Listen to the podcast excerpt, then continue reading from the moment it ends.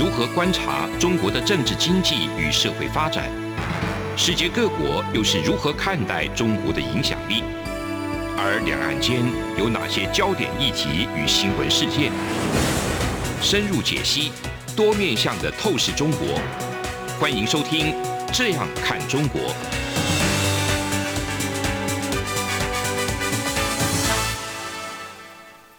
各位听众，你好，我是主持人陈冠廷。您现在收听的是中央广播电台《这样看中国》节目，陈冠廷时间。今天要跟大家讨论的是一个关于科技外交发展以及展望。台湾作为亚洲的科技重镇，那我们其实在这两三年，特别是这两三年哈，在中美贸易战之下，还有一些人权议题的交锋之中，那台湾。作为一个东亚一个非常重要的经济大国、贸易大国，也是科技大国，开始被全世界给注目到。那其实我们可以很清楚的知道，说在过去的一二十年来，随着中国的经济实力，应该说整体国力的快速发展，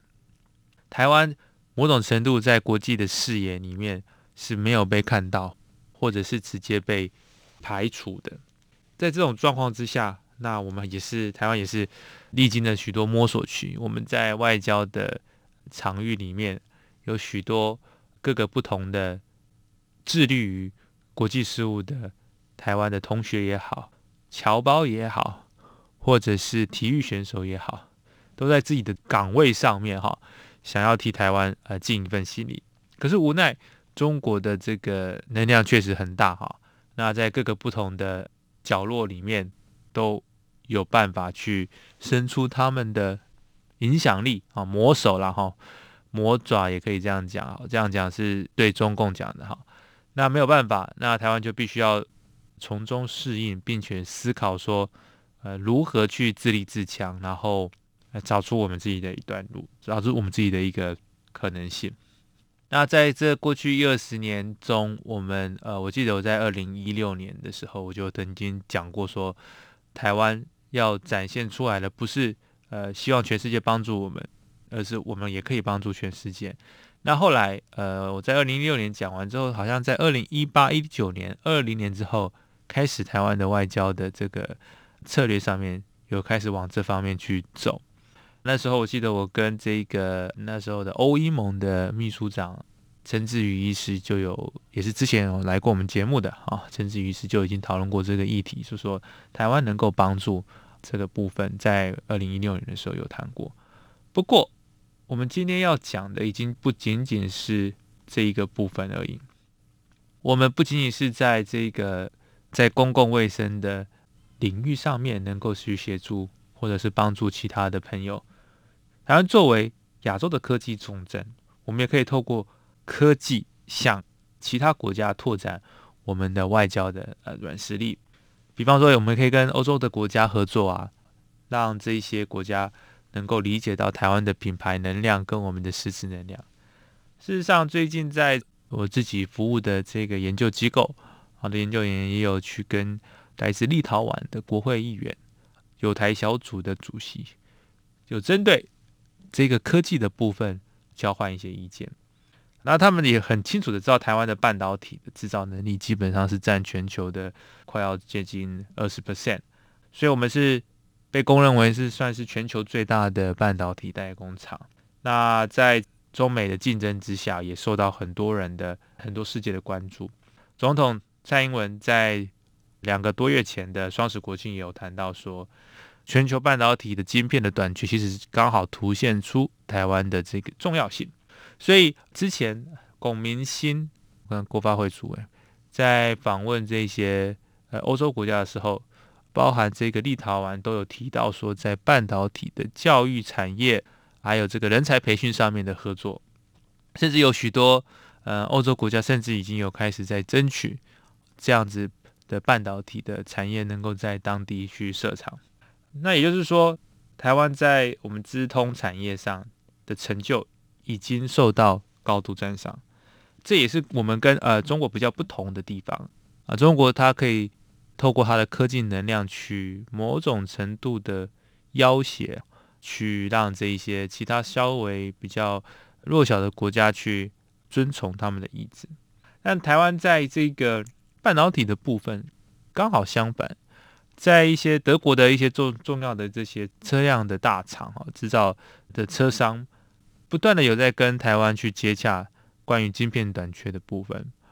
包含我们的王美花经济部长都曾经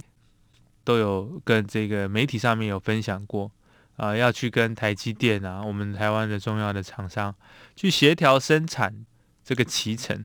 要确保说全世界的这种工业能够运行无碍，所以台湾不仅仅啊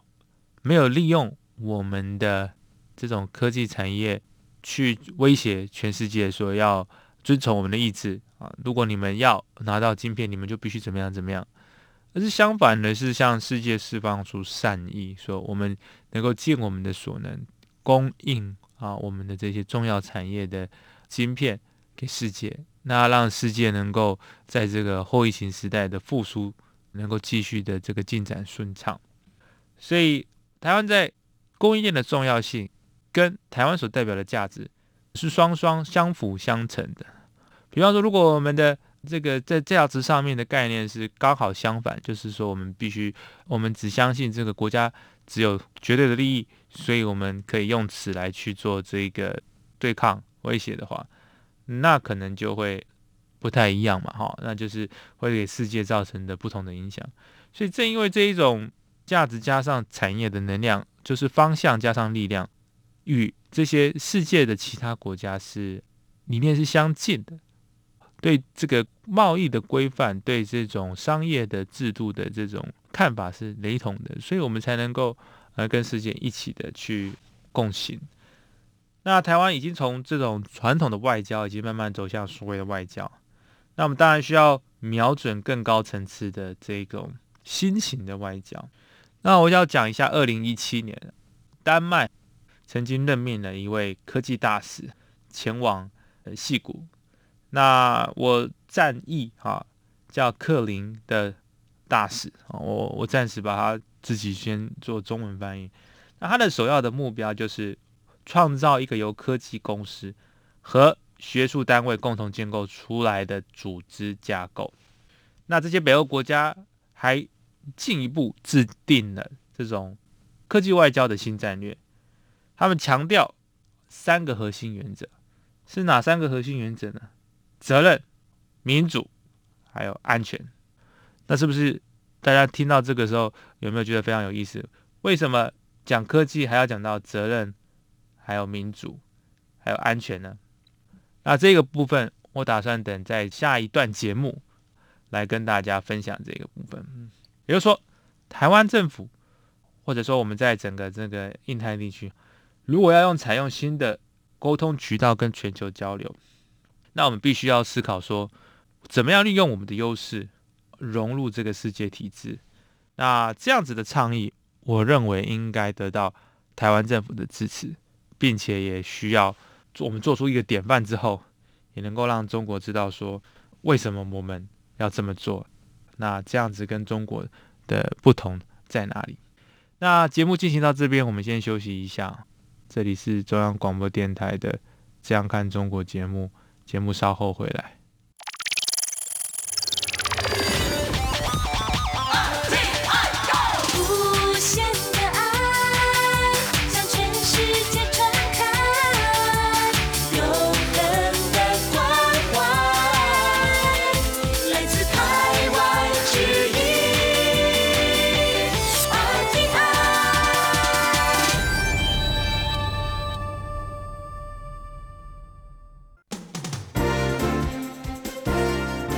从两岸、国际、历史文化与财经等角度透视中国的《这样看中国》节目，每周一到周五晚间九点三十分到十点在中央广播电台播出。如果您对《这样看中国》节目有任何收听想法或意见，欢迎寄信到台北市北安路五十五号，也可以透过电子邮件的方式。节目有两个信箱：二零二零 at。R t i 点 o r g 点 t w，或是二零二零零二零三 news at gmail.com。再次谢谢听众朋友们的收听与支持，请持续锁定每周一到周五晚间九点三十分到十点播出的《这样看中国》节目。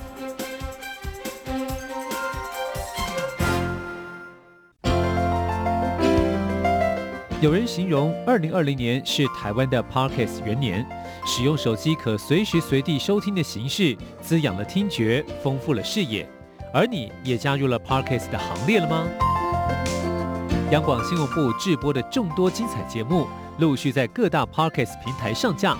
包括《早安台湾》、《两岸 ING》、《这样看中国》、张正霖时间、蔡明芳时间，还有《这样看香港》、舍之岂能藏乎？想跟你聊聊天，以及港式大排档节目，通通随点随听。欢迎透过 Sound 声浪平台搜寻央广节目名称，就可以收听到精彩的央广新闻节目。快拿起手机，让我们在 Podcast 平台相见。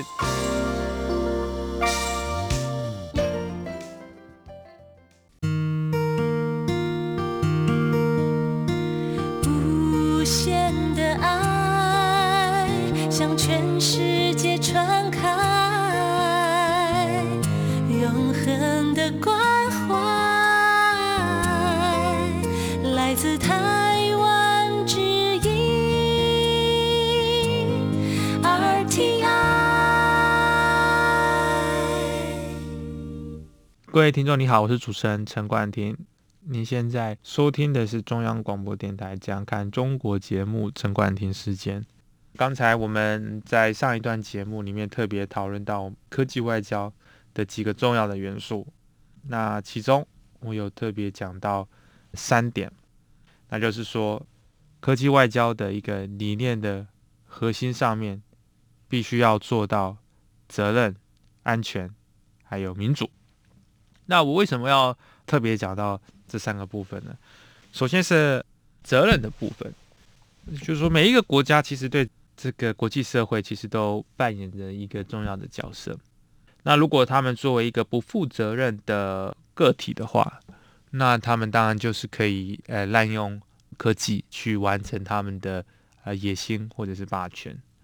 比方说，如果我没有任何的道德的。或者我们讲伦理上面的这个概念的话，那其实我们是很容易就是利用一些关键的，或者是说稍微稀缺的这些科技跟资源，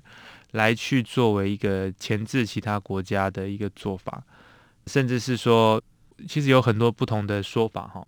那假设是中国掌控了，你说稀土也好，或者是说什么样的重要的这种资源的话。那他是可以去把这些东西作为一个要挟，或者是说作为他们拓展霸权的一个非常重要的一部分。那另外一个部分的话，就是说对于，比方说我们刚刚讲到责任，那之前在这个基因编辑上啊，中国科学家贺建奎就有引爆相对的这种伦理上面的争议。那他就是用呃两位婴儿，让他们可能具备有天然抗艾滋的能力。那焦点大概是除了这个是否符合伦理，跟包含他怎么取得这个研究啊，还有许可的确认等等，都是大家都是会觉得都会有引发一些一些一些争议在。哈，那其实美国的这个国家卫生研究院，那过去也谴责类似这样子的行为是不负责任的，实行的这些基因编辑跟藐视国际的伦理规范。所以这种责任感啊、还是是非常重要的。那当然，我们不是在指责只有中国做这件事情，我们应该是说，在这个未来的这种科技的发展之下，哈、做科技外交里面的其中的一个很重要的元素，就是责任，还有这个安全跟民主。那当然，安全的部分还有民主的部分，就是我们就不用赘述，那就是一直以来对科技上面的我们。对于安全上面的这种执着是，也是源自于我们长期受到的威胁。那这一二十年来的威胁，让我们知道说，科技产业的要保全我们台湾的重要的基础建设，包含重要的基础产业的技术不外流，或者是说不被渗透，或甚至是说不被操弄，好，那这些都是一个很重要的一部分。也就是说，台湾之所以能够在国际上面扮演这么重要的角色，除了在我们的价值的理念上面，其实很大的一部分是在经济跟科技上面的影响力。那如果这一部分的资产啊受到这种侵害的话，那对台湾的整体安全是非常非常大的挑战。那我们的核心理念，就像我刚才不断的提到的，就是我们的科技地位不会对世界造成威胁。而且在竭尽所能的帮助世界。那刚才也提到了嘛，就是说我们不会用我们的这种晶片的制造期程去威胁其他国家的人，告诉说你如果要对外发言要支持台湾，不然我们就要怎么样啊，影响你们怎么样之类的。这些都是很，这不是我们会做的，而是我们呃努力去呃去改善改变。那我们同时也需要这种科技的大使。让这一些拥有技术工程的，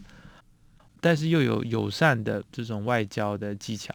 或者是说有业务的身段的这些代表，来去推动台湾的高科技优势，包含台湾高科技的品牌形象。那我们要做的啊，这些科技大使可以做的就是确保台湾跟这些志同道合的国家伙伴，可以用互惠互利的方式合作。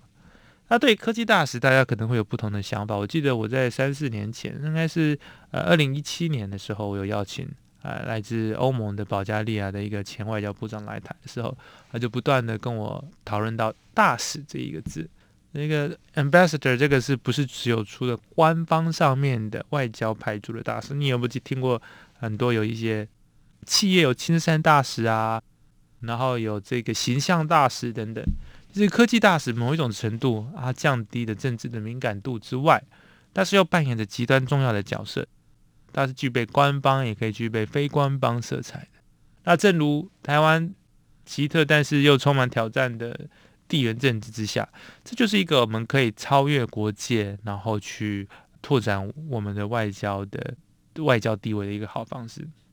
另外一个贡献就是探索。还有深化我们这些高科技公司跟海外合作伙伴的管道，或者是说欢迎海外合作管道和伙伴来台湾这个投资等等，其实这都是一个非常双向的。那这些大使可以协调思考一下说，说那他们这些我们的这些伙伴们需要什么，跟台湾的这些厂商企业们在出国的时候，在这一些投资的地方的时候。会遇到什么样的困难？作为一个很好的一个管道来做协调。当然，过去我们有对外的这个贸易的话，我们有 titra 嘛，哈，然后还有一个各个不同的驻处的办事处。那我认为发展这些可能性，我觉得是非常有非常有前景的。那最近台湾跟中东欧国家、中欧、东欧国家的接触，我认为这也是一个很棒的机会去深化。这些意愿跟热情。那刚才有提到说，我们台湾的国发会主席龚明鑫有访问捷克啊、立陶宛啊、斯洛伐克啊等等。那这个部分就是我们可以去呃携手合作的，思考的是经济发展、技术发展跟教育发展。那这些台湾的技术大使、科技大使就可以在欧洲发展它的潜力。那十一月初的时候，还有一个欧洲议会的代表团来。这个代表团大概是有七个人，那团长是，呃，我把它翻成克鲁克曼啊，他说，他说欧洲跟台湾站在一起，捍卫自由、法治跟人类尊严。他说，他们从台湾抵御外来的破坏中学到很多事物，他们期待新的合作方式。那我认为，其中新的合作方式就是在科技上面的科技外交的合作，我认为就是可以作为一个很好的途径。那现在。欧洲国家现在在寻求对外关系的多样化的方法。那科技外交、技术外交现在来，我认为就正是时刻，因为我们的科技是某种程度是以人为本的价值，所以让政府跟高科技公司参与其中，对我们的科技外交一定会有所帮助，包含这些环境技术啊、能源技术啊。这些这些桥梁就是可以被建构起来。正因为我们在这一些能源环境议题上面有着非常大的共识啊，再加上我们又是以人为本，并且是以民主价值为本的这种概念为前提，所以我们在这个整体的状况之下，不会成为对手，而会成为伙伴。那这样子的技术合作就不会有很多担忧在。那如果你是一个完全价值观完全不同，作为一个完全不同的，甚至是要挑战其他国家，利用他们的科技，或者是想要并购他们，获取他们的科技的话，那当然对方就会充满了戒心。但是如果你是相反的，是用这种完全充满着挑战性，但是不会去对方可以知道说，呃，你是一个。公平的玩家，那你就能够把饼做大，你就能够去加强这些国家的合作。那我当然也不是要跟大家说说这些合作就一定会绝对成功，或者是说前景就是一片光明，当然不容易哈。那科技大使要做的事情非常多，那另外一个部分就是要了解到说这个各国的文化工作的状况是不同的。其实我们跟中东国家的接触才刚开始，彼此之间并不甚了解。对台湾的工作文化，对我们台湾的发展的这种案例，彼此之间都还需要时间去磨合。现在就是说，我们会有一个史上最好的成功，呃，两国之间的这些科技的技术人士会有着没有时差、没有距离、没有这个文化上面的差异，那这些都是也是言之过早。这也是为什么我们在呃与各个国家呃在讨论这种合作的时候，不能够只专注在于优势，也要专注在于说，如果遇到一些问题的时候，我们能够透过什么样的机制去解决。那这就是为什么我们要我今天不断强调，在技术在科技上面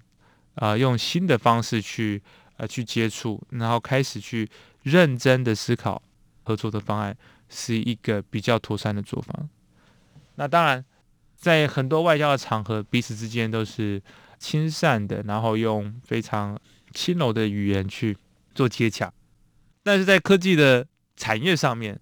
啊，是就是是，哦，对就是对，错就是错。那时间也扮演重要角色，因为这种竞争嘛，哈，产业上面的竞争，所以这种步调更快，共同的语言可能就不仅仅只是。这一种呃外交上面的词汇，所以为什么我说这个是包含整个 mindset 啊，整个心理状态，对于做这样子的涉外事务，都必须要有一个整体上面的改变，并且可以从业界上面去呃寻找人才。那之后我也会开始在讨论说，台湾需要什么样的外交人才，跟台湾的取材机构是不是能够有所改变，是不是能够与时俱进。这也是我们呃未来在这样看中国的节目可以讨论的部分，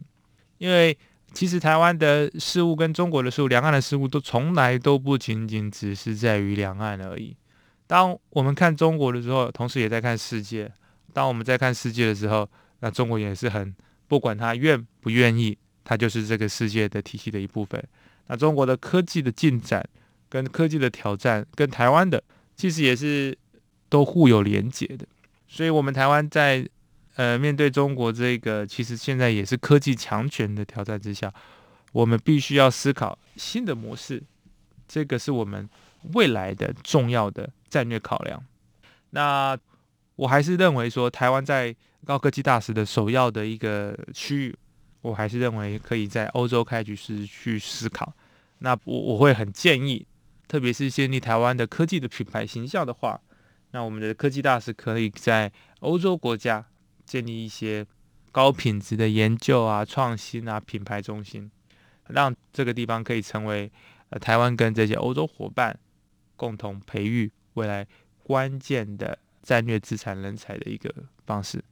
不过现在也是去中心化了哈，因为我们也不真的也不需要说去盖一个地方，然后去展示什么我们的软硬件哈。我认为最重要的就是一个概念，把它做出来，然后在不同的欧洲这么多会员国里面去分享台湾的经验，台湾的现在的状况，这样同时也可以增加啊台湾在国际的这种能见度。那最后非常感谢各位听众的收听。那我们今天谈到的是台湾的科技外交，我再次也是呼吁所收听的听众们，那如果有对本节目有什么样的看法，也欢迎啊、寄信到这个我们中央广播电台来。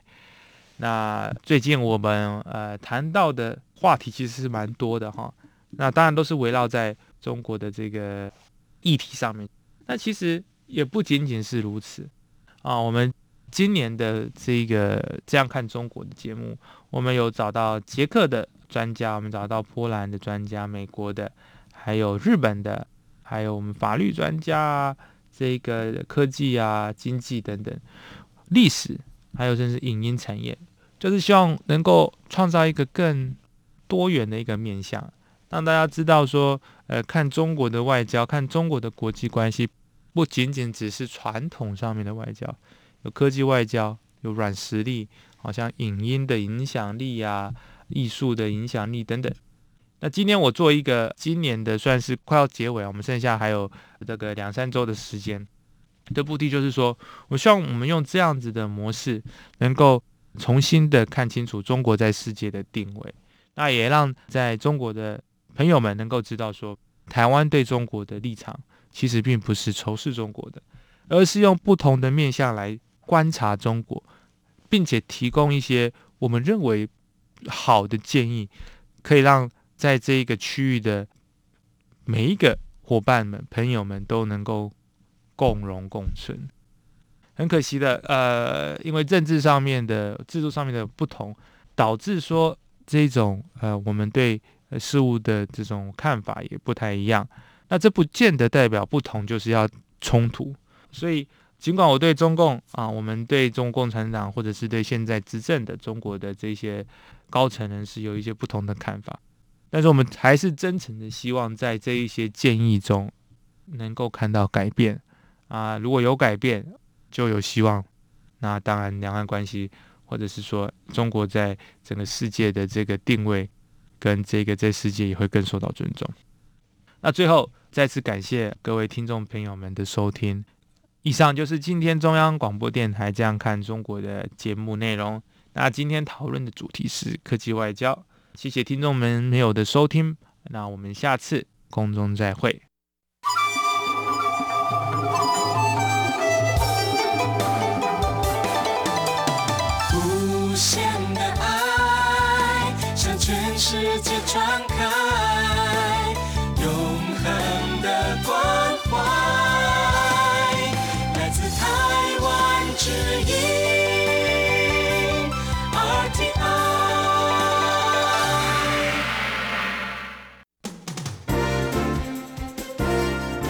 从两岸、国际、历史、文化与财经等角度透视中国的《这样看中国》节目，每周一到周五晚间九点三十分到十点在中央广播电台播出。如果您对《这样看中国》节目有任何收听想法或意见，欢迎寄信到台北市北安路五十五号，也可以透过电子邮件的方式。节目有两个信箱：二零二零 at。R t i 点 o r g 点 t w，或是二零二零零二零三 n e w s at gmail dot com。再次谢谢听众朋友们的收听与支持，请持续锁定每周一到周五晚间九点三十分到十点播出的《这样看中国》节目。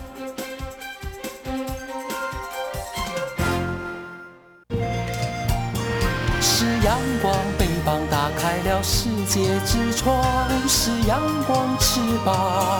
环绕着地球飞翔。